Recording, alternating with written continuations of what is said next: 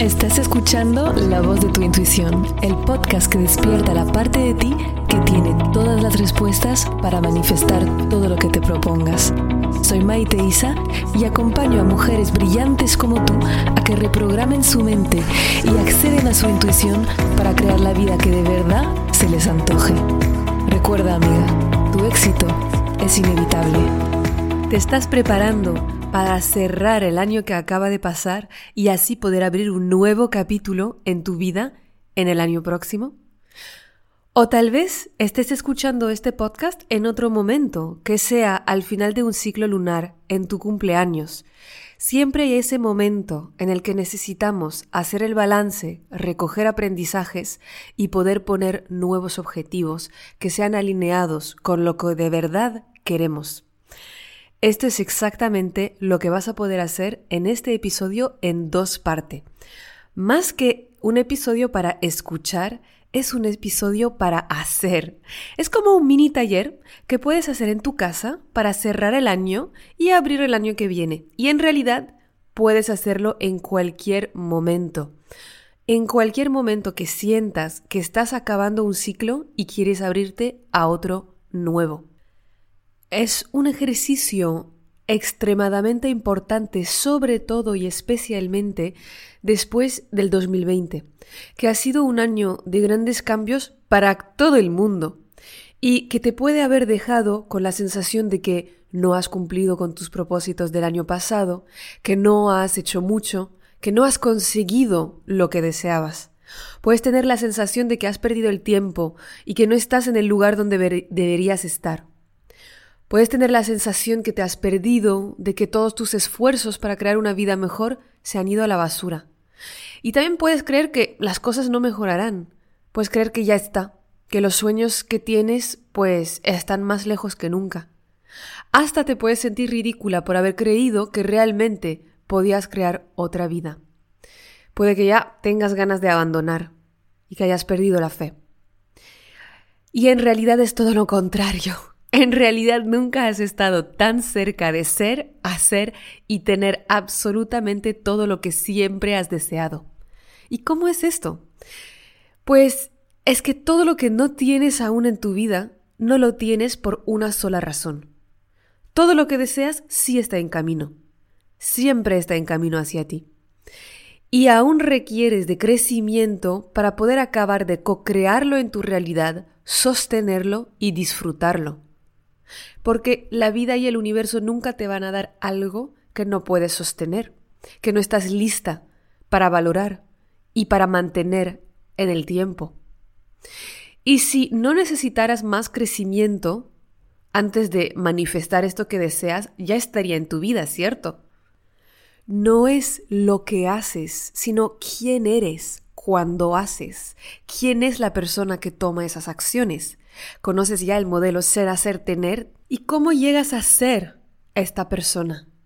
Una gran parte de esa transformación pasa por los retos que te trae la vida, que no te los trae para testearte, te los trae para enseñarte, para que puedas aprender a ser esa persona.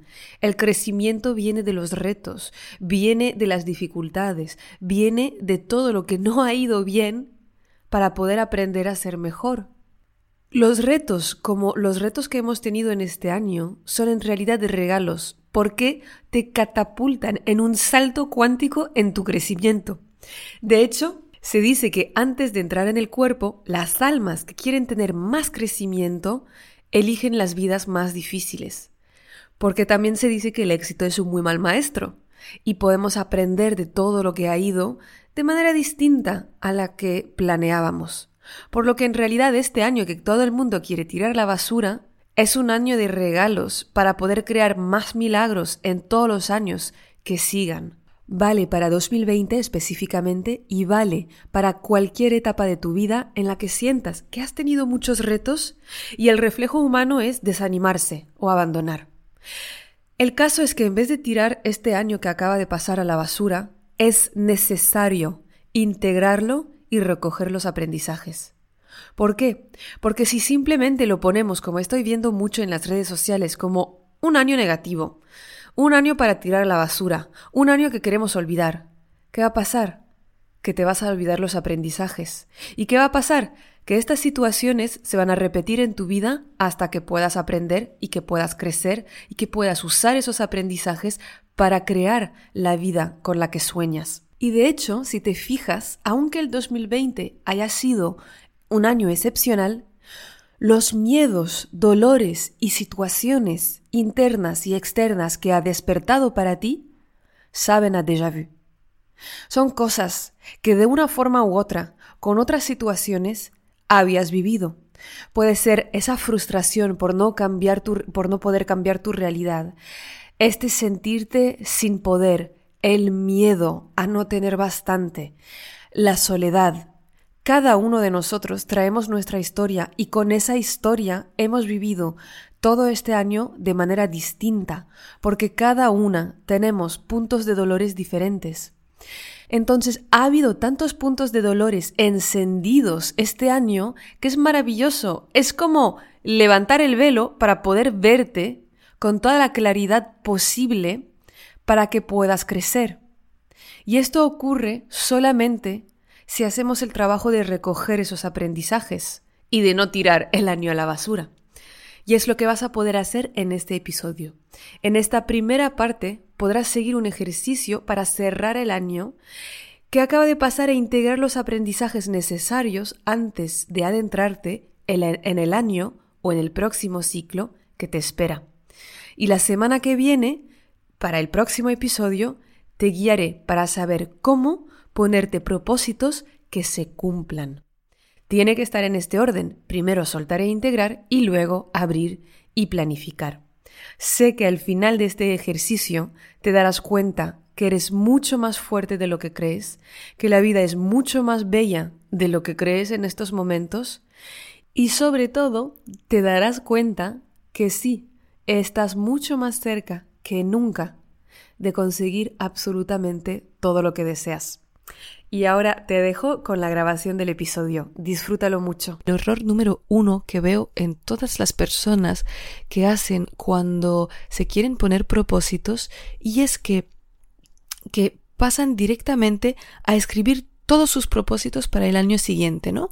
Entonces yo quiero hacer esto, esto, lo otro, y se hacen una lista enorme de cosas que quieren conseguir antes del final del año que viene y que de hecho hasta nada más escribirlo la lista se siente pesada. No sé si ya te ha pasado, pero con todas las cosas que quieres cambiar en tu vida, tienes una lista larga como el brazo y nada más escribirla se siente un cierto peso de cómo voy a poder conseguir tantas cosas.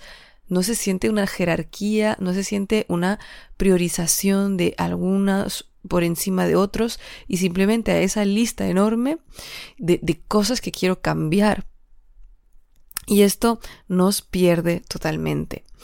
¿Qué pasa? Que esas listas se hacen sin pensar y sin conciencia.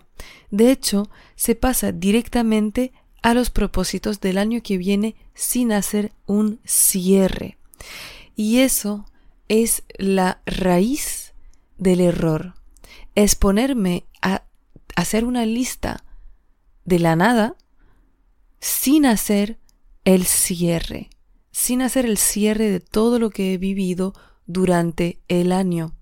Y para entender que lo importante que es el cierre, te quiero dar un ejemplo, una, una metáfora de un ex, una expareja. Todas hemos tenido expareja en la vida y seguramente has tenido esa expareja que mm, igualmente no has tenido cierre real en la relación. Que igual en un momento Tal vez te ha dejado de llamar o habéis dejado de veros, pero no sabes bien qué ha pasado, no tuviste una respuesta clara de qué es lo que ha pasado para que dejarais de veros, qué es lo que le ha dejado de interesar, por qué, cómo, dónde está, qué hace y y tú te quedaste sin cierre y hay una parte de ti que quiere ir a, hacia otra relación, crear algo nuevo y sin embargo otra parte todavía está procesando ese cierre que no ha tenido. Todavía esa parte eh, se ha quedado en el pasado atrapada y no tiene la capacidad de elaborar hacia un futuro porque simplemente no ha tenido ese punto final. Hay como una puerta en tu mente que sigue abierta. un punto interrogativo que sigue ahí, pendiente, ¿verdad? Si te puede, si te habla ese ejemplo, pues entenderás que es exactamente igual para todo el año que acaba de pasar. No puedes elaborar un futuro sano, con raíces fuertes, si no procesas todo lo que te aportó el pasado y que no haces un cierre real de todo lo que acabas de vivir. Cuando no hacemos un cierre, nos creamos caos mental. Me gusta siempre explicar a mis coaches, mis alumnas, que podemos tener un cierto número de puertas abiertas en la mente, así tal cual. Y cada temática, cada proyecto, cada vivencia es una puerta abierta y se queda abierta hasta que no hagamos ese cierre. Cuando tenemos demasiadas puertas abiertas, nos crea confusión, nos impide abrir nuevas puertas, que son los nuevos proyectos que queremos hacer y los nuevos caminos que queremos tomar para el año que viene. De hecho, te impide hasta tener la claridad para saber qué es lo que quieres en el año que viene. De saber qué es lo que quieres en el año que viene, lo hablaremos más la semana que viene en el segundo episodio, es decir, en la segunda parte de este episodio en dos partes.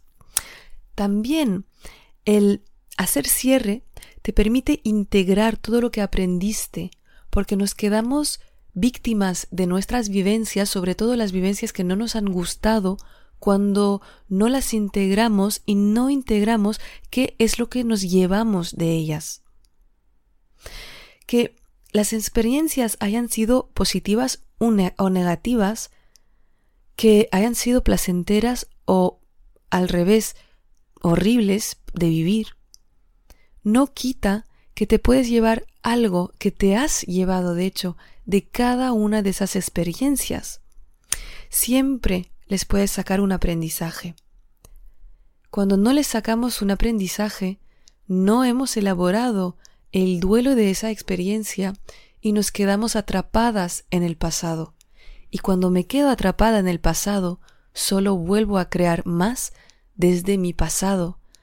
Pienso que no puedo conseguir nada mejor, pienso que es porque yo soy así, y me quedo en la historia que siempre me he contado que no puedo cambiar las circunstancias, que no puedo tener resultados diferentes.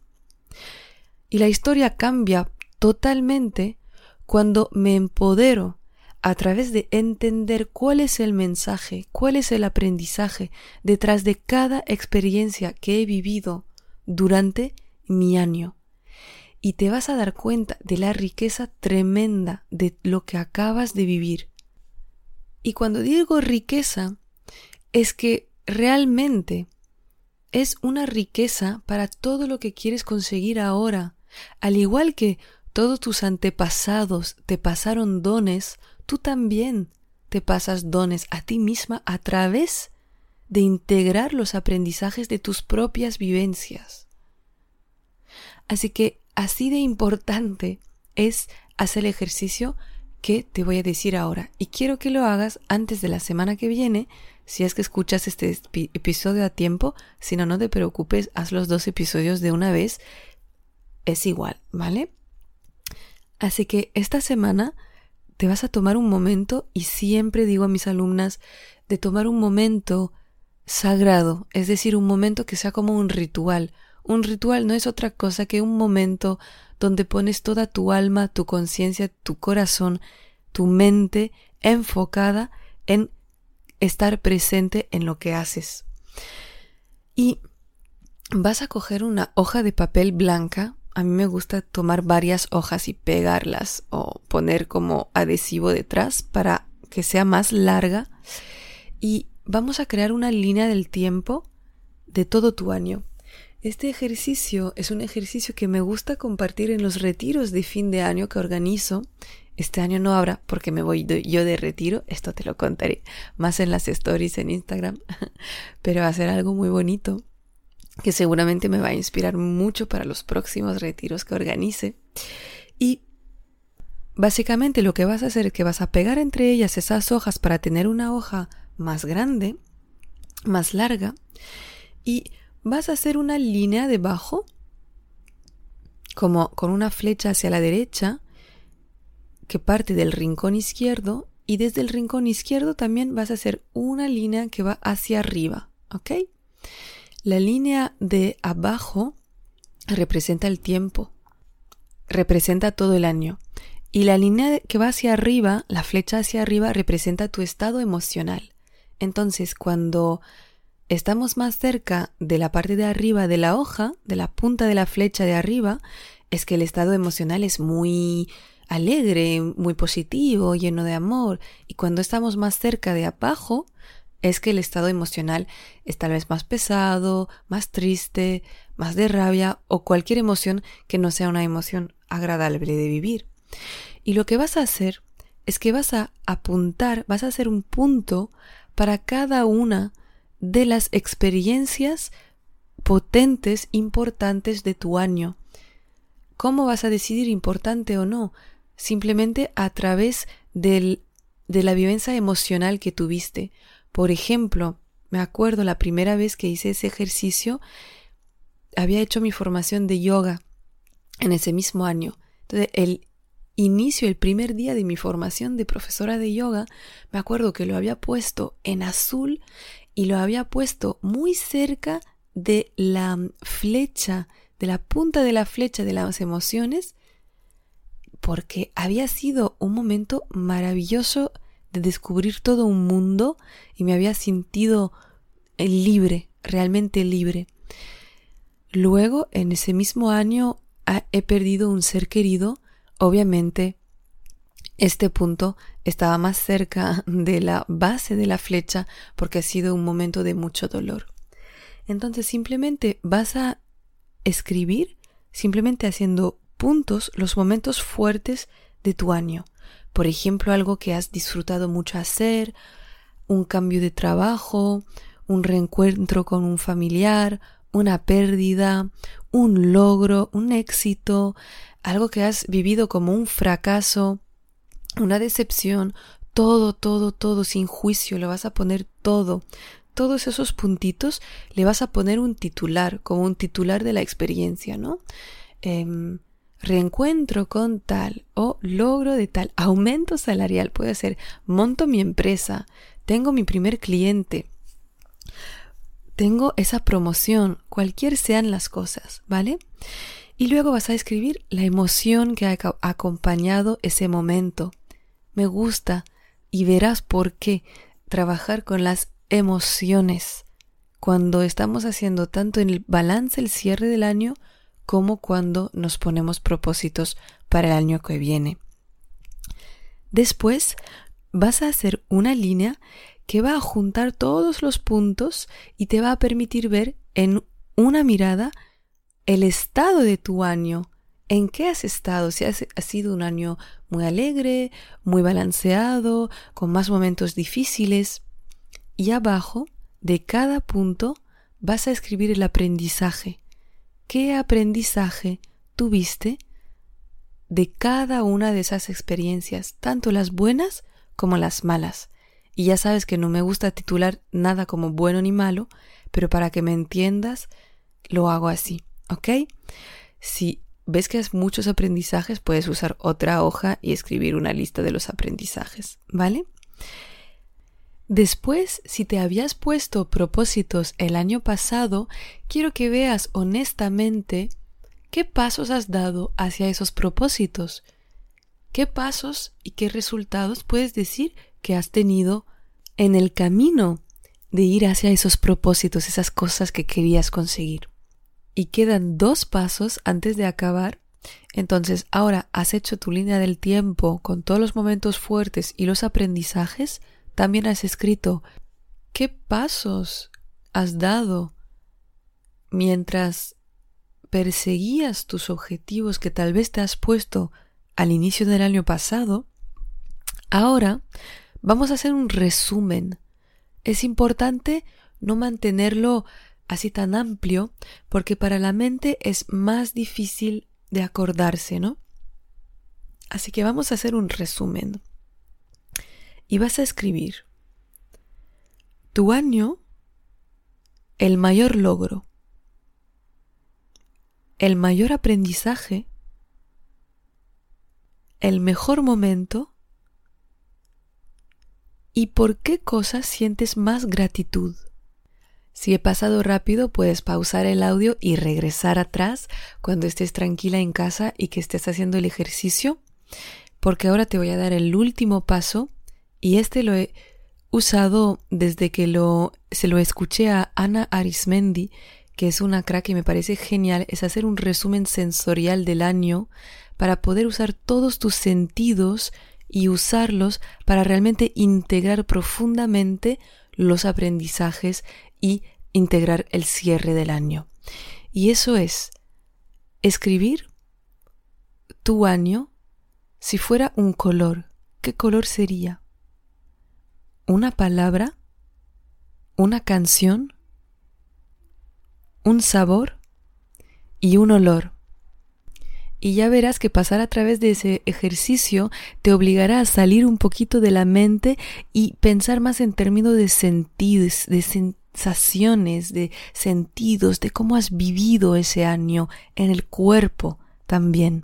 Así que con todas esas etapas vas a tener una super vista a 360 grados de lo que ha sido tu año y a partir de ahí y solo a partir de ahí es que vas a poder crear propósitos para el año que viene.